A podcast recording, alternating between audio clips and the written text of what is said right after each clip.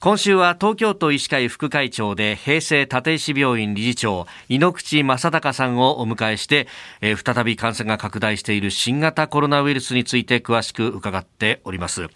えー、昨日のお話の中でね様々な変異株がというお話ありました。でこれだけなんかいろんなタイプのものが出てくるとじゃあ今まで打ったワクチンで効くのかなとかこれから打つのはどうなんだろうと思うんですけれどもこのあたりはどうですか？はい、やっぱりあの防ぐためにはですね一番有効な手段はやっぱりワクチンですね。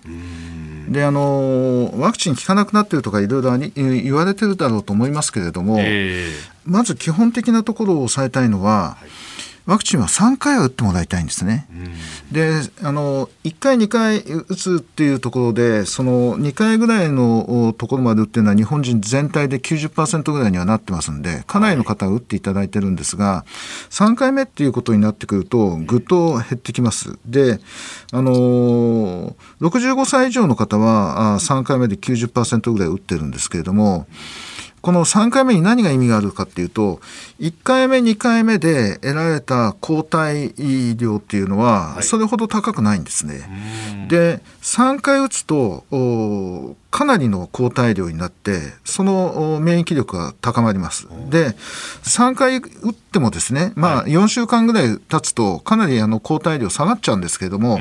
これはあの5か月間ぐらい空けてですね4回目打つそうするとまた上がるんです。で、この上がったところは、かなりのあの、その、免疫力で、感染阻止にもなりますし、発症予防もできるんですけれども、この4回目の上がった抗体量っていうのは、3回目とほぼ同じぐらいなんですよ。だから、3回目で基礎免疫が大体つくって言われてるんですね。で、4回目、それから5回目打っても3回目以上にはそんなに上に上がらない。だから、基礎免疫は3回。そうすることによってですね、やっぱり若い方たちも発症した後で例えば後遺症とかね、はい、そういったようなものに悩ませる確率がぐっと減りますのでややっぱりあのこう若い方であっても3回は打っていただきたい。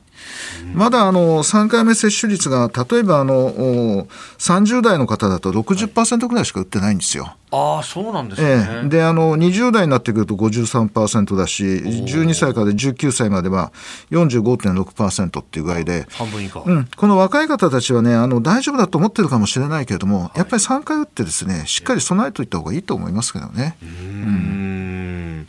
それから、ええ、あとオミクロン株の、はい、と用の対応のワクチンというのは今出てきてますね。うんうんうん、これあのやっぱりオミクロン対応ですのでやっぱりあの今流行っている BA.5 もそうですがその後の変異株もですね全部オミクロンなんで。あのやっぱりそれを打っといた方があの防御するその発症予防だとかっていうところには非常に効きます打った直後であるんだったらば感染予防にも非常に効きます。うんうん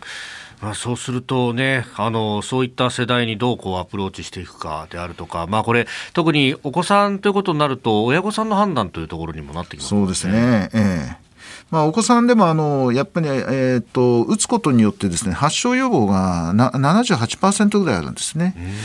やっぱりあのかかって今はあのかかればあの辛い発熱もありますし、はい、そういう予防効果がありますから、えー、あの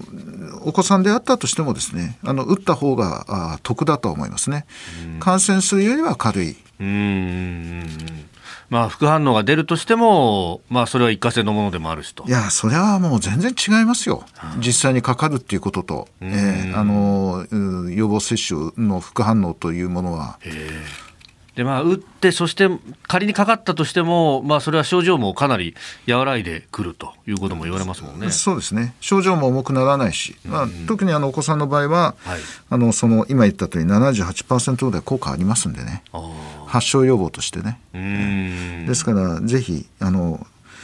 打っていただきたいですね。もう今6か月から打てますから。はい、東京都医師会副会長井ノ口正隆さんにお話を伺っております。先生、明日もよろしくお願いします。お願いします。